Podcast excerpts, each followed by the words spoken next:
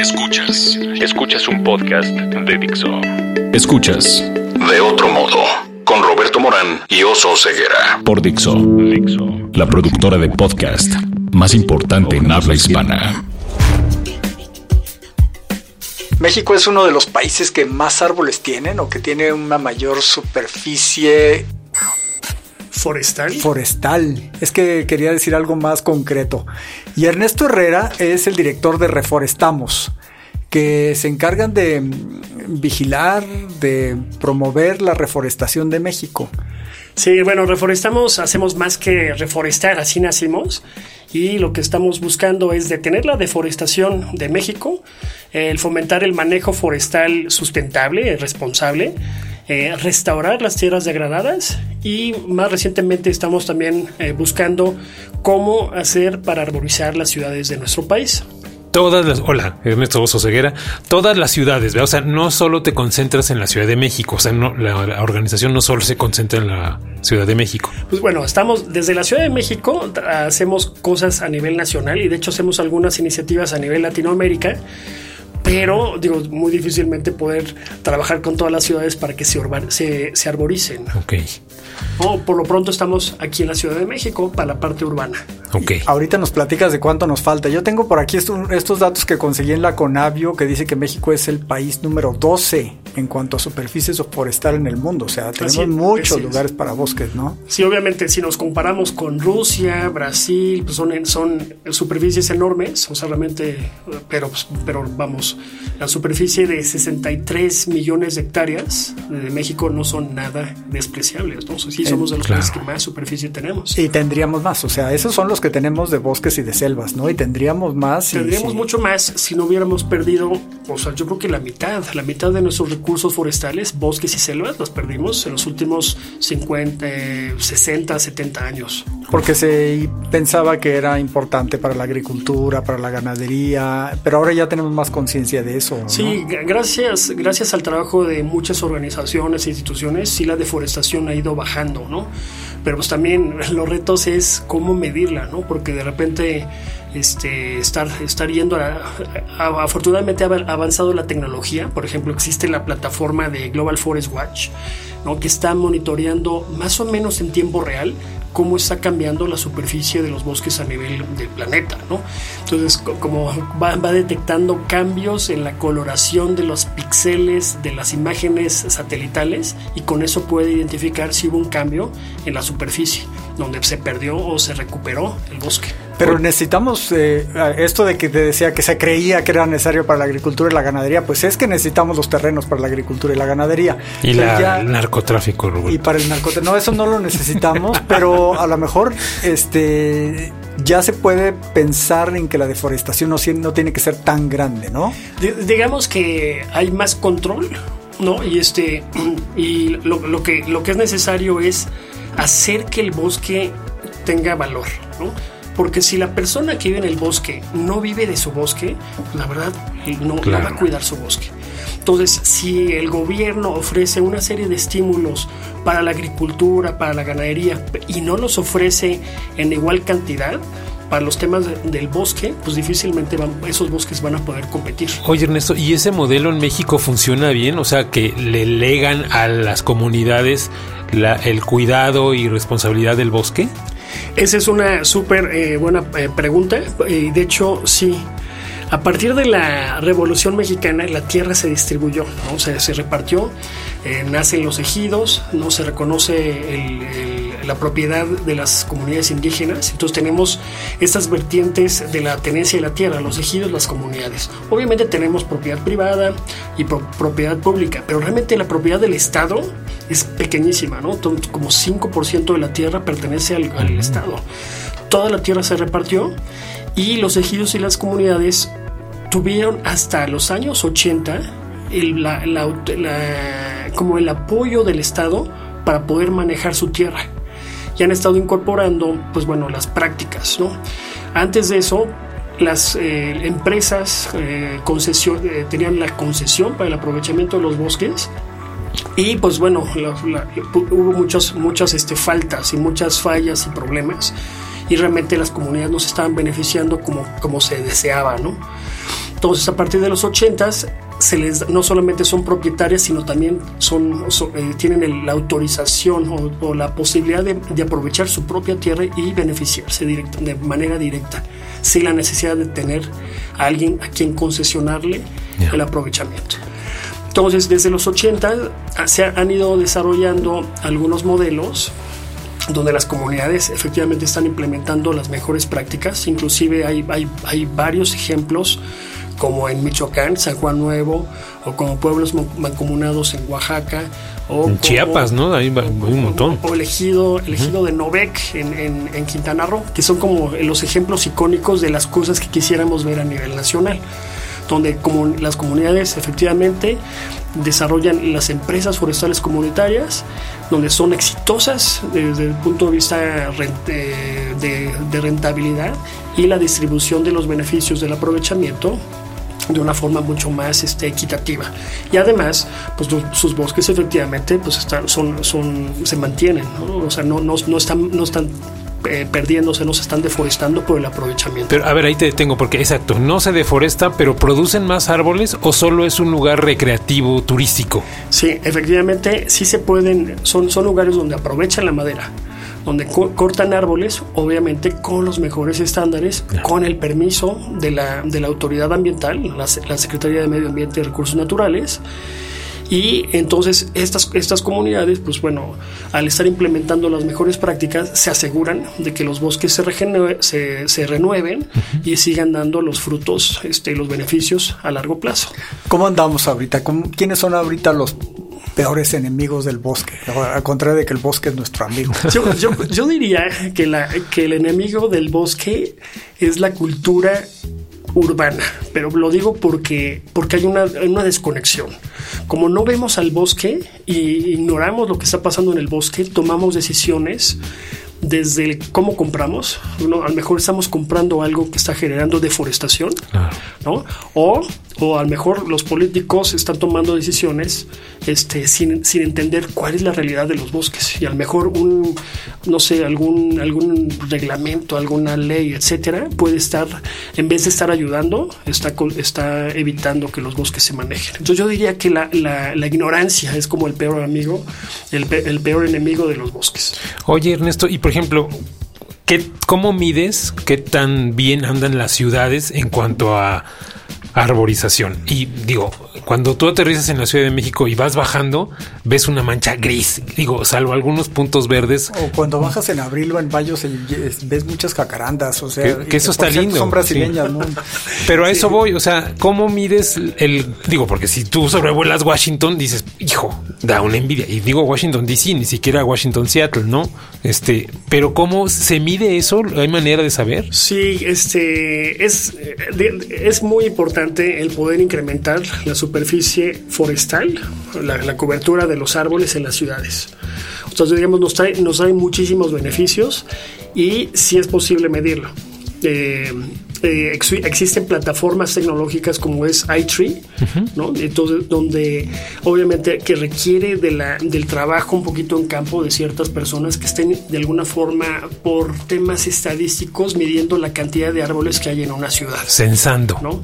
De alguna manera, ¿no? Entonces no es, no es árbol por árbol, es, es como más estadístico. Pero con eso, con, con eso se puede sacar de alguna forma rápida indicadores que te permitan pues ayudarle al alcalde de una ciudad, no de una, de una alcaldía, este, como las que hay aquí en la Ciudad de México, el, para que puedan, puedan realmente tomar decisiones al respecto. Y el tema de los árboles en las ciudades es que no es prioridad, ¿no? O sea, no, no, no, hay, no hay estrategias, no hay, este, no hay procedimientos, no hay protocolos para realmente estar involucrando a la ciudadanía a reforestar o que haya inversión privada para poder adoptar las áreas verdes. Entonces, de repente, pues pueden, podemos ir por reforma y de repente vemos los camellones de reforma muy bonitos, el pastito y las florecitas, está muy bien, pero si queremos realmente incrementar la cobertura forestal, no hay estrategias. Y de repente, cuando, cuando de repente queremos plantar árboles, decimos, bueno, ¿y de dónde los vamos a sacar?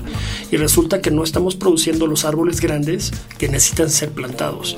Y pues ahora, de hecho, estuvimos involucrados en la reforestación es reforestación, sí, la reforestación de la mexicana, donde este parque maravilloso que está en el poniente de la Ciudad de México.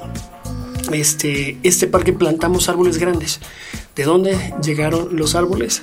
Pues de la zona de Monterrey, que tienen como toda una industria de, producción de árboles para arbolizar las ciudades. ¿Está bien o está mal? Porque son árboles, son árboles este, nativos o yo, mexicanos. también, son árboles mexicanos.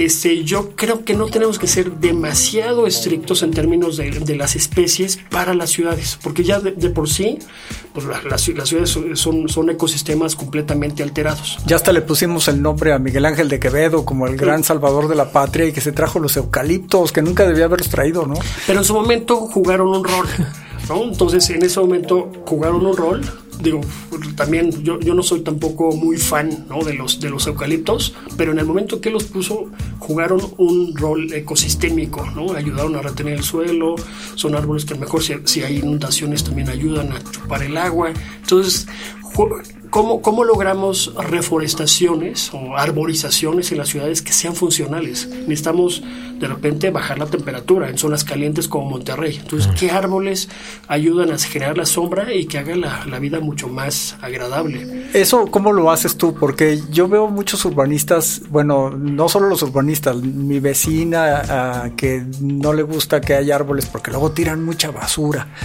Y luego... y nuevamente es el tema de la cultura. Mucha clase media que siembra o que planta cipreses traídos directamente desde Roma, que no les gusta la sombra, o los urbanistas de Puerto Vallarta que arrasaron con toda la selva y pusieron unas eh, palmeritas ahí traídas de, no sé. O que levantan la banqueta, digo que eso es la no, otra. Eso es lo que ¿no? les gusta, entonces ponen árboles que no levantan la banqueta. pero lo, lo, que es ideal es que cada ciudad pueda generar su paleta vegetal, o sea, es decir, como la, la lista de las especies que son adecuadas.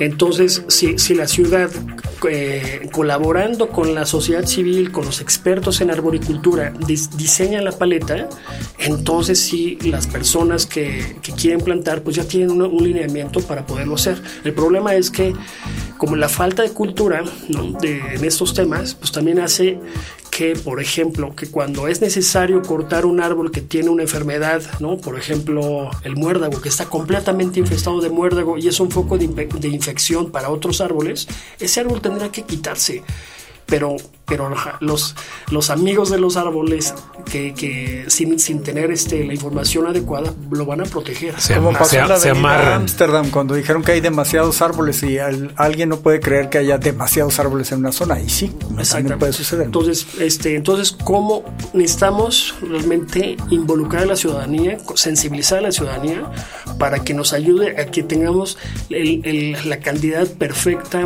con la salud perfecta de los de los árboles para nuestra ciudad. Oye Ernesto, esa, o sea, el tema sin duda de los árboles depende de las alcaldías, pero si tú le preguntas a un alcalde cuántos vehículos tiene para un caso de emergencia o cuántas camas de hospital tiene para un caso de emergencia, no tiene la menor idea. O sea, si le preguntas sobre cuántos árboles tiene en su ayuntamiento o en, en su alcaldía, hijo, ¿quién le ayuda? O sea, está en chino. Y además en todas las de las alcaldías, todas tienen una plancha enorme de cemento afuera, ¿no? sí, además. para copiarle al zócalo. Claro, y por eso, por eso tenemos que ser capaces de traducir el, todo este lenguaje de los árboles en el lenguaje que a ellos les interesa. Entonces, si podemos traducir cómo los árboles ayudan a que los espacios sean más seguros, porque efectivamente a, nivel internacional han hecho estudios y se han asociado que un lugar más verde es un lugar más seguro. ¿No? Este, y, hay gente que pensaría, no, pues es que si pones más árboles, los, los ladrones se van a esconder detrás de los troncos, ¿no? el, lobo de caperucita roja estaba escondido en un bosque. Cuando, cuando el espacio se ve cuidado y se ve verde y se ve bonito, los ladrones prefieren irse a un lugar más descuidado. Pero en los parques de bolsillo, por ejemplo, no, no, no metieron ningún árbol. Totalmente de acuerdo, ¿no? Entonces, como esas eran grandes oportunidades, quizás, quizás no para plantar árboles en la banqueta, pero sí para poner macetas grandes. Exactamente. Y sombra sombras, ¿no? Que ofrezca sombras. Sobre todo las sombras, sí. Suena caricatura eso que estás diciendo, pero en Ciudad Juárez creo que tenían esa visión también de que aquí los árboles están sirviendo para que se escondieran los criminales. Sí, sí, no. Entonces, ¿cómo, y, y cómo, cómo entonces vamos traduciendo en esos lenguajes y puedes decir, a ver, salud, ¿no? Cómo los árboles van a quitarle puntos a la contaminación de partículas suspendidas o, o la generación de oxígeno o incluso este, salud mental. ¿no? O sea, realmente necesitamos espacios verdes para bajar el nivel del estrés. Entonces, eso, ¿cómo, cómo podemos llegar a aspirar a otros presupuestos? Al presupuesto de salud, al presupuesto de, este, no sé, de, deportivo, este, para que realmente eso ayude, que, con esos presupuestos que pueden ser más grandes que los presupuestos de medio ambiente, efectivamente, pues nos ayuden a, a incrementar esa superficie de árboles. Eso en las ciudades y en el campo, que es, no sé si todavía existe el campo. Campo es lo que está entre Puebla y México, ¿no? Esa es la, la definición de campo. San Martín te eh, Sí, y, pero en el campo, de pronto, como le dice a la gente, vamos a reforestar esta zona para cosechar agua pero luego tienes que regarla durante no sé cuántos años, seis, siete años, y este va a costar también esa zona. Eso, eso es, es, efectivamente es una estrategia completamente diferente, ¿no? Este, y de hecho, nosotros empezamos a hacer las cosas en el campo. Entonces empezamos a, a plantar árboles, ¿no? So, sobre todo vinculando al sector privado, buscando que el sector privado adopte eh, zonas que necesiten ser restauradas, ¿no? Digo, ya hablamos un poco del manejo forestal, hablamos de la, la, parte urbana, pero hay una agenda de restauración enorme, ¿no? Este, esa, esa restauración puede tener como dos fines. El fin de la conservación para recuperar como los servicios ambientales, como mencionabas bien, el tema hídrico, o puede ser porque hay un potencial para restaurar, reforestar, pero con fines productivos. Entonces, y aquí es, es cómo hacemos una balanza en, entre estas dos, la, la, agenda de conservación y la agenda productiva. Porque si se perdió, si se deforestó un espacio en el país, fue por algo. ¿no? La falta de oportunidades económicas hizo, hicieron que se deforestara el, el, bosque, donde dije, no, pues yo tengo que comer mañana, entonces corto el árbol y, y pongo vacas y, y, pongo maíz.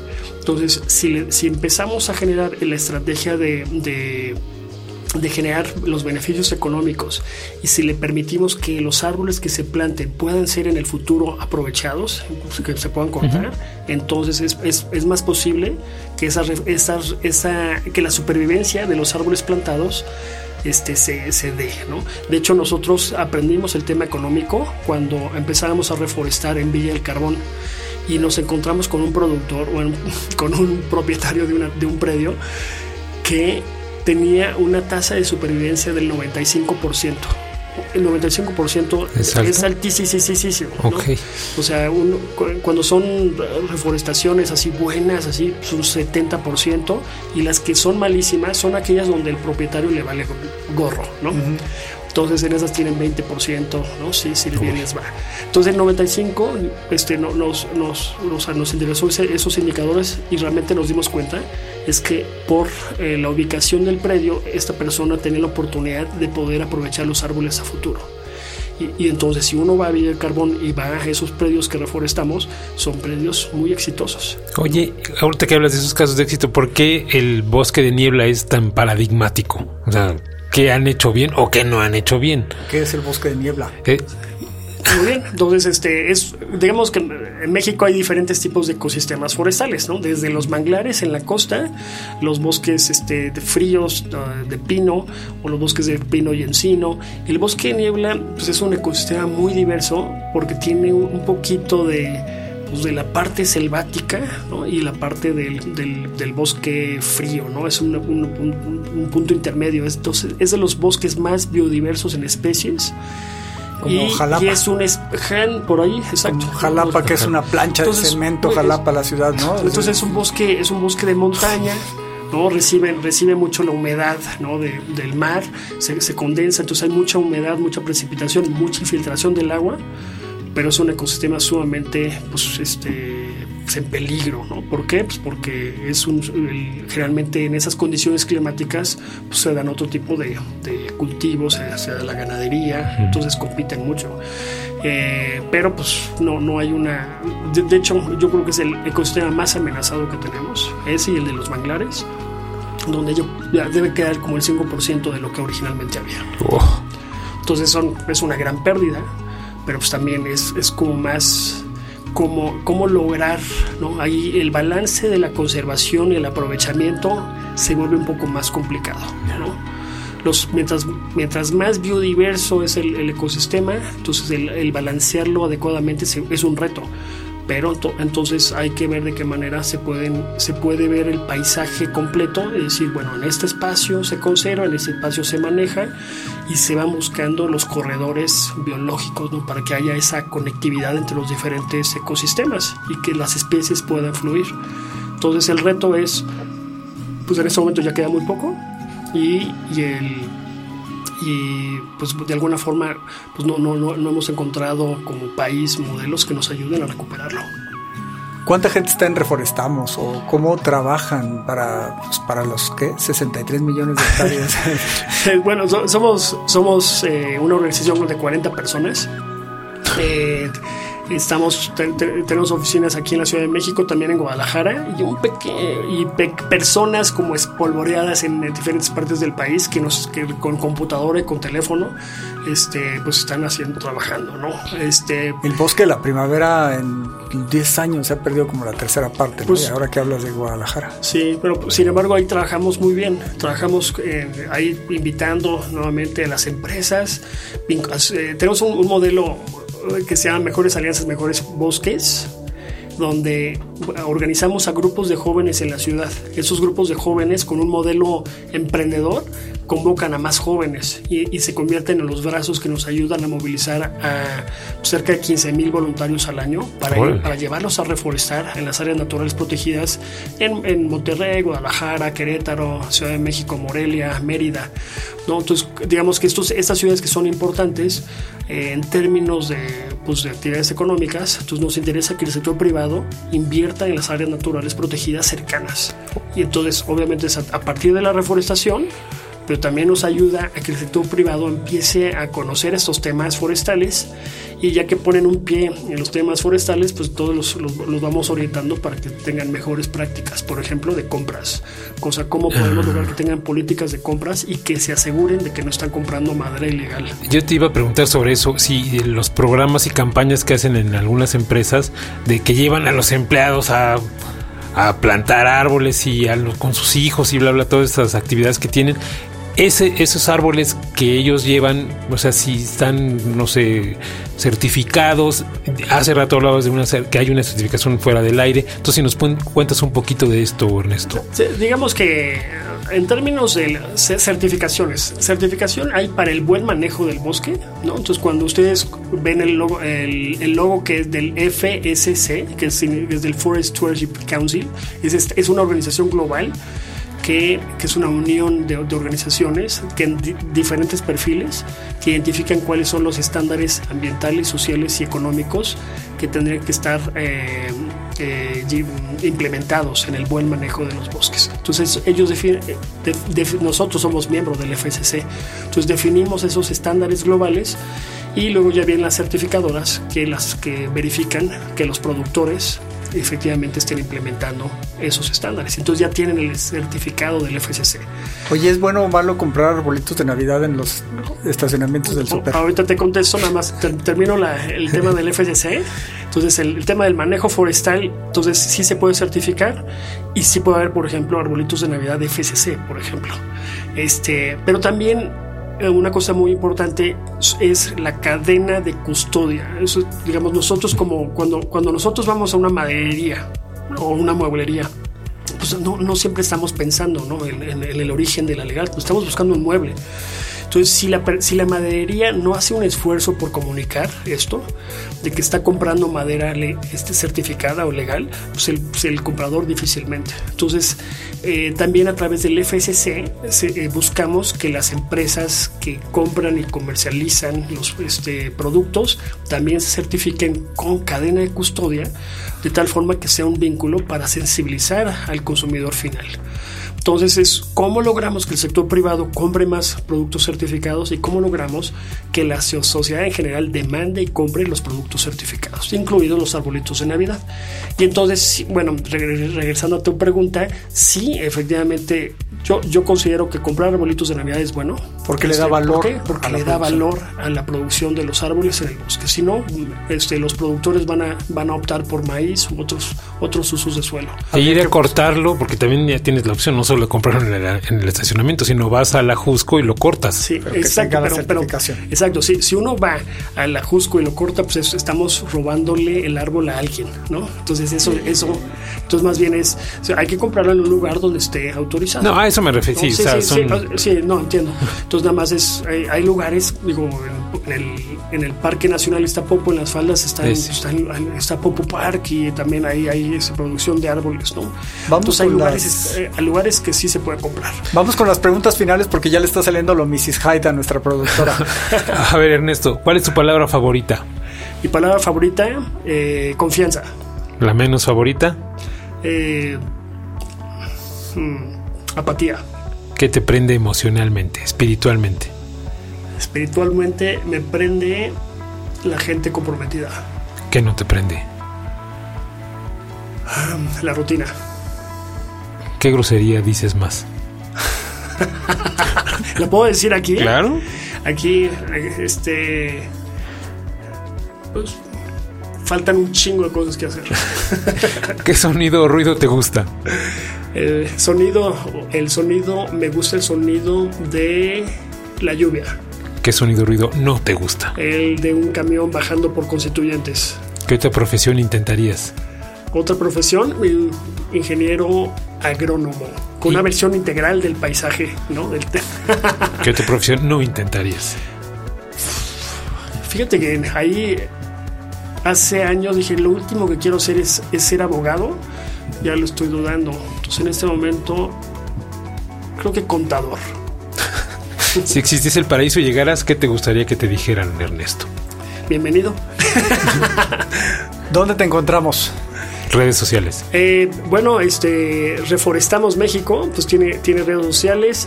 Facebook es Reforestamos México. En Twitter estamos como Reforestamos eh, MX. Y este, yo, Ernesto Herrera, este, tengo mi Twitter, es el que uso más, es, eh, estoy, aparezco como Tato HG. Muchas gracias, aquí estuvimos Oso Ceguera y Roberto Morán y los esperamos en el próximo de otro modo.